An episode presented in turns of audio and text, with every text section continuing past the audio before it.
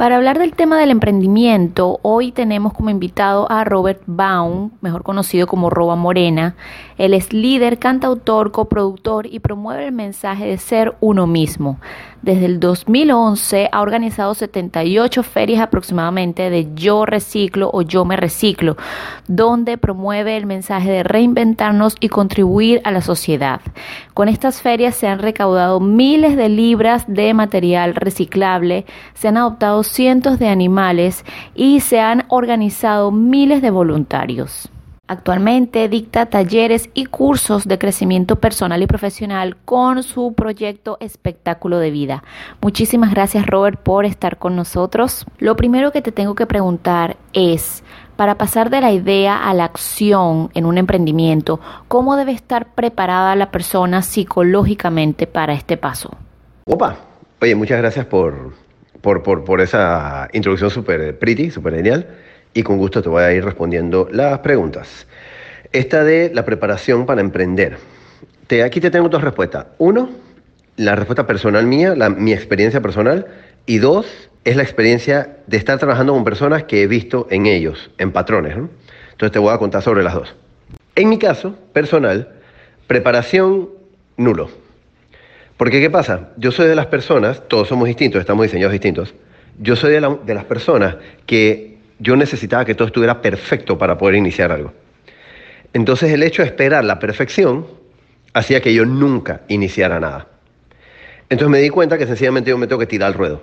Yo me tiro al ruedo sin preparación de nada, pero hay algo adentro mío, literalmente en el pecho, literalmente en el esternón, que me está jalando para allá. A mí en lo personal, si no me jala el esternón o no me empuja, yo no voy. No lo hago. Si me empuja, sí lo hago. Hay emprendimientos que inician porque me empujó y cumple un ciclo y después ya deja de empujar y yo dije, bueno, ya se acabó el emprendimiento. Pues. O lo vendo, o lo regalo, o lo paso en manos, o lo mato, cualquiera. Ese es mi caso personal. Ahora, todos estamos diseñados distintos. Y yo he visto un montón de fórmulas distintas. La, la prioridad para mí es conocerse uno mismo para saber cómo uno funciona. Si eres una persona perfeccionista como yo, esperas la perfección, no va a arrancar ni un emprendimiento, porque deben ir, todo va de chiquito a grande, todo va de semilla a árbol a fruto. Entonces, arrancar con lo que tengas en la mano, sin preparación de nada, es muy útil. Si eres una persona que le encanta estudiar, quizás necesitas estudiar muchas cosas antes de emprender, para sentirte seguro o segura. Simple. Pero, y también sucede, que hay muchas personas que he visto que se quedan en el estudio. Y entonces usan el estudio como un escudo para no iniciar. ¿Mm? Entonces, aquí tenemos que ver cuál es, cada uno tiene que conocerse. No hay una, no hay una sola eh, regla que pega para todo el mundo. Existe otro tipo de personas que necesita planificar. Planificación, por lo que yo me he dado cuenta, planificación en realidad simplemente es para darnos una cierta seguridad. Solo que lo que planificamos nunca sale como lo planificamos. Entonces sabemos que ese plan que nos estamos haciendo realmente es una, es una nube que nos puede dar una idea, una guía, pero no necesariamente es lo que necesitamos para iniciar. Entonces, sí hay personas que necesitan esa, una cierta planificación. Yo recomiendo no hacer una planificación muy estructurada y muy profunda, porque ni siquiera has iniciado, o sea, no sabes realmente qué necesitas, sino más bien es iniciar empezar a dar los pasos e ir estructurando y planificando el camino, en el diario vivir. En otras palabras, todos los días. ¿Sí? Y bueno, con eso creo que es, que es importante que cada uno se conozca primero. Hay personas que nacimos para emprender y hay otras que no. Si no sabes si eres sí o no, prueba. Prueba, ensaya. Si no te funciona, aprende a rendirte rápido y aprende a cambiar. Aprende a buscar el emprendimiento a alguien. Mira, hay personas que nacimos para emprender hay personas que nacimos para empujar los emprendimientos de los demás. ¿sí? Hay personas que nacimos para trabajar para los demás. Porque somos muy útiles o somos buenos líderes en algo muy específico. Y todo es como una, es un sistema, es una organización. Entonces hay muchas tareas que hacer adentro de un emprendimiento de muchas cosas. Entonces, realmente, vuelvo y digo, conocerse es muy interesante y, y siempre ensayen, ensayar y errar, ensayar y errar. Y para mí, tirarse al ruedo, desde la primera simplemente porque el pecho me está llevando para allá. En todo emprendimiento se requiere compromiso, tanto con uno mismo como con los clientes, y liderazgo. ¿Cómo puede ser una persona común para alcanzar ser un líder? ¿Cómo se alcanza el liderazgo? Ok, vamos a hablar aquí de compromiso primero y después de liderazgo. Compromiso. Yo amo la etimología de las palabras, es el origen de la palabra y me enseña mucho. Compromiso. Com significa unión a. Promiso lo que prometo. Entonces, compromiso es en unión a lo que yo prometo. Entonces vamos a ir a la palabra prometer o al concepto prometer. Yo solo debo prometer las cosas que tienen que ver conmigo, con mi esencia, si es que quiero prometer. Porque hay muchas personas que realmente no, no necesitan prometerlo. Sencillamente van nadando y viendo dónde los lleva a la orilla y eso también está perfecto. Entonces, el tema del compromiso, muchos nos engañamos un montón, prometiéndonos cosas que no tienen que ver con nosotros. Por ejemplo, este es un clásico ejemplo, todos los eneros, todo el mundo va, no todo el mundo, pero en porcentajes muy altos, salen de que hacer ejercicio para bajar el jamón, para bajar toda la comida de diciembre. Y hicieron el compromiso.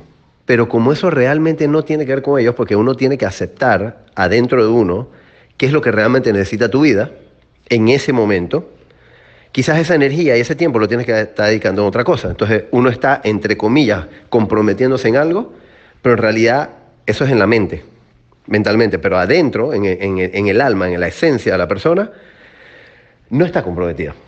Y uno no fuerza eso, eso no se puede forzar. Uno tiene que escuchar eso. Eso es lo que te dice, nos dice por dónde tenemos que andar. Entonces, si vamos a prometer algo, por favor que sea lo que realmente estamos sintiendo profundamente, porque eso es algo que nuestra vida necesita en ese momento. Y ahí sí nos comprometemos de verdad. Así de simple. Pasamos al liderazgo. Todos somos líderes a la vez que nadie es líder. Las dos cosas. Hay personas que nacimos para liderar cosas y personas que no.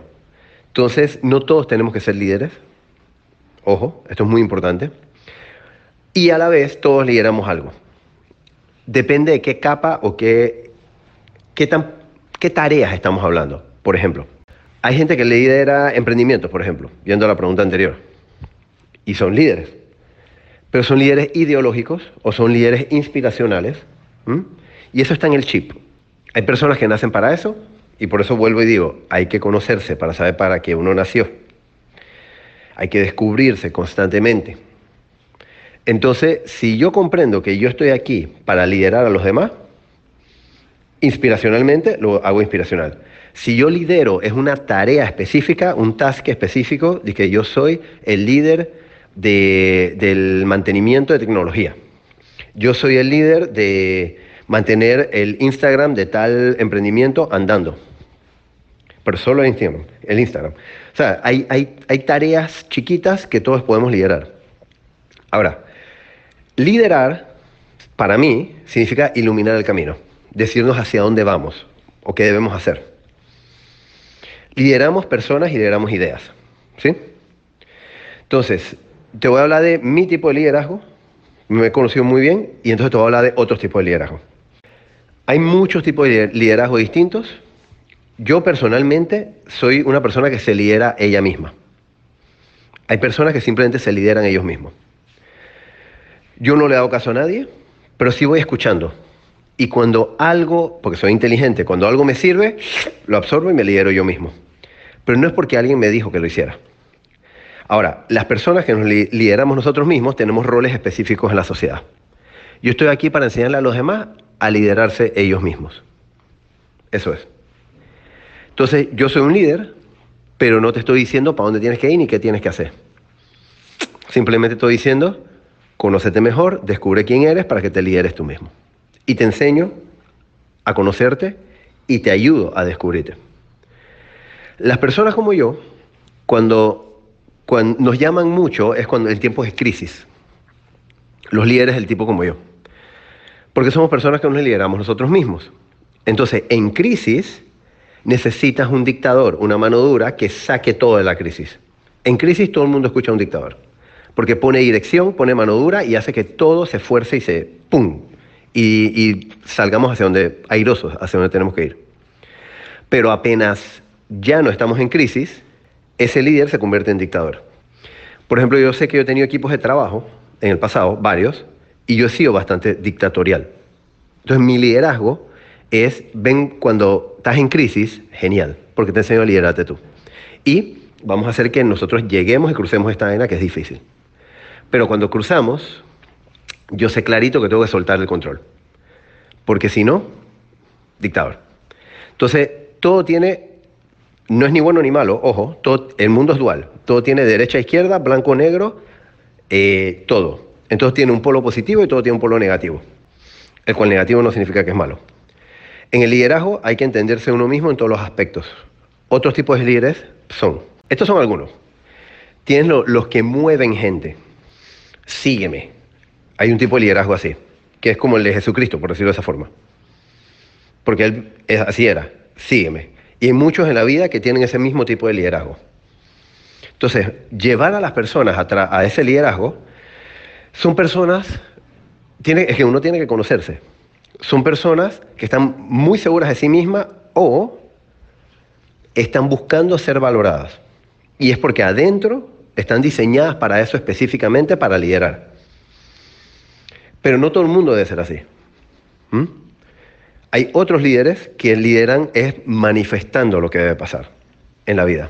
No es sígueme, es te digo, te cuento, te informo lo que debe pasar.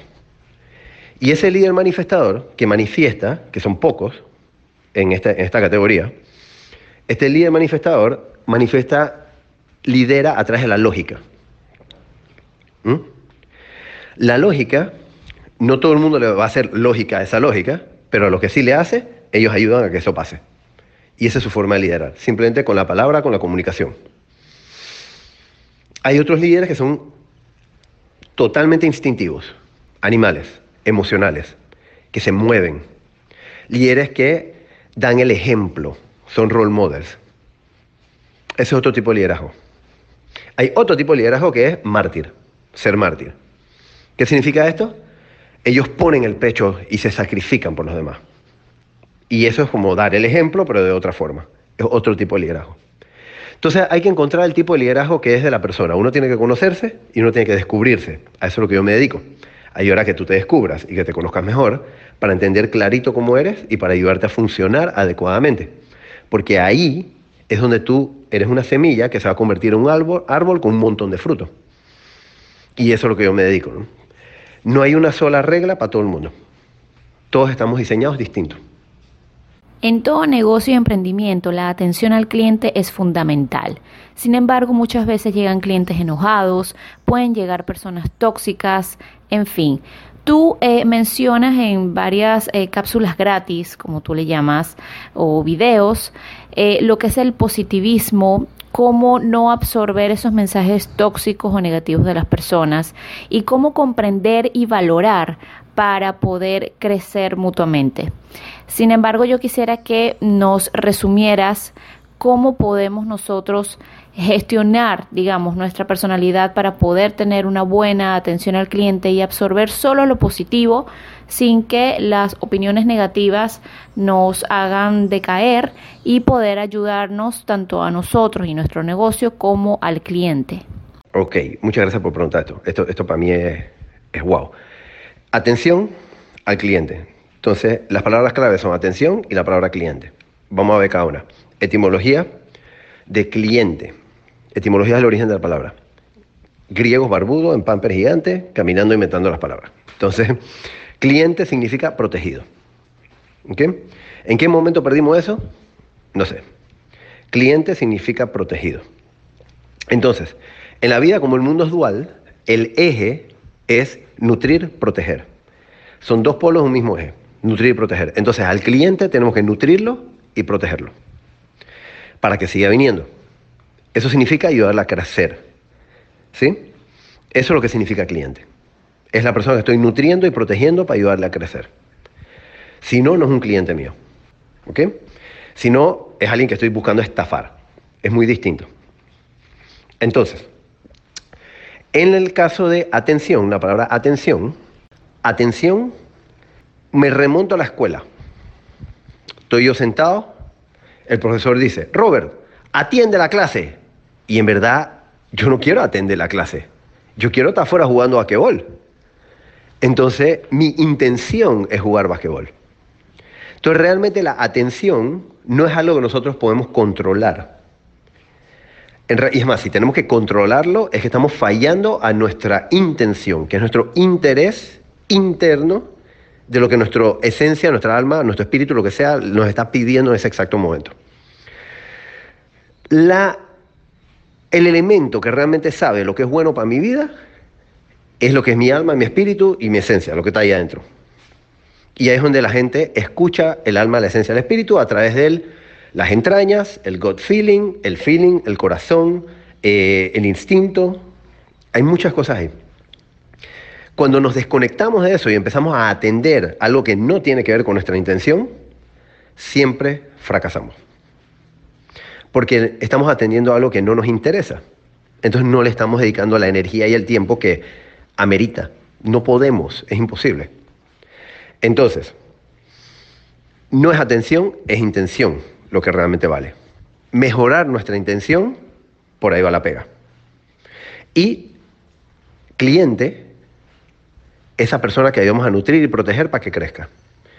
Entonces, si mi intención, voy a hablar en primera persona, si mi intención es ayudar a la persona, nutrirla y protegerla para que crezca, like, guapa.